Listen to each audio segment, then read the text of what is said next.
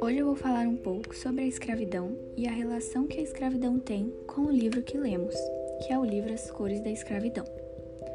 A escravidão é a prática social em que um ser humano assume direitos de propriedade sobre outro designado por escravo, imposta por meio da força. Em algumas sociedades, desde os tempos mais remotos, os escravos eram legalmente definidos como uma mercadoria ou como despojos de guerra. A escravidão no Brasil foi implantada no início do século XVI.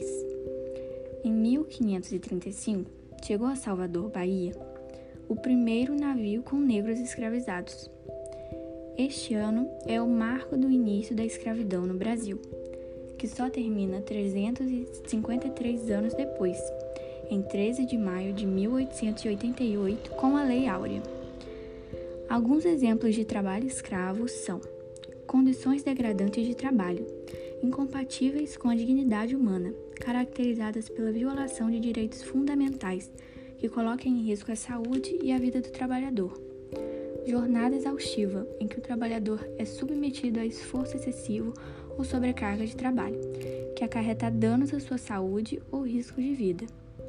Trabalho forçado, que é manter a pessoa no serviço através de fraudes, isolamento geográfico, ameaças e violências físicas e psicológicas.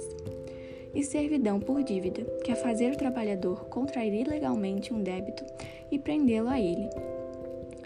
O Brasil registrou uma taxa de apenas 1,8 de pessoas em condições de escravidão moderna, para cada mil habitantes.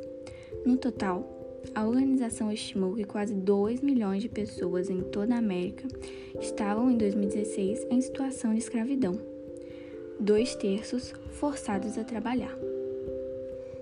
Nos últimos 25 anos, mais de 55 mil trabalhadores foram resgatados do trabalho escravo. E desde então, o Brasil é referência em relação às políticas públicas de combate ao trabalho escravo. E a relação que a escravidão tem com o livro que lemos, que é o livro As Cores da Escravidão, é que esse livro retrata a história de um garoto que teve sua infância escravizada, que ao contrário do que ele sonhou, a realidade encontrada por ele é dura e triste. As Cores da Escravidão é uma história sobre inocência roubada, sonhos frustrados, infância escravizada. A vida do menino corre em busca de melhorias sociais e econômicas, pois ele vive na pobreza. Essa história gira em torno de Tonho e João, para a busca de emprego, e chegando lá, as condições remetem ao trabalho escravo.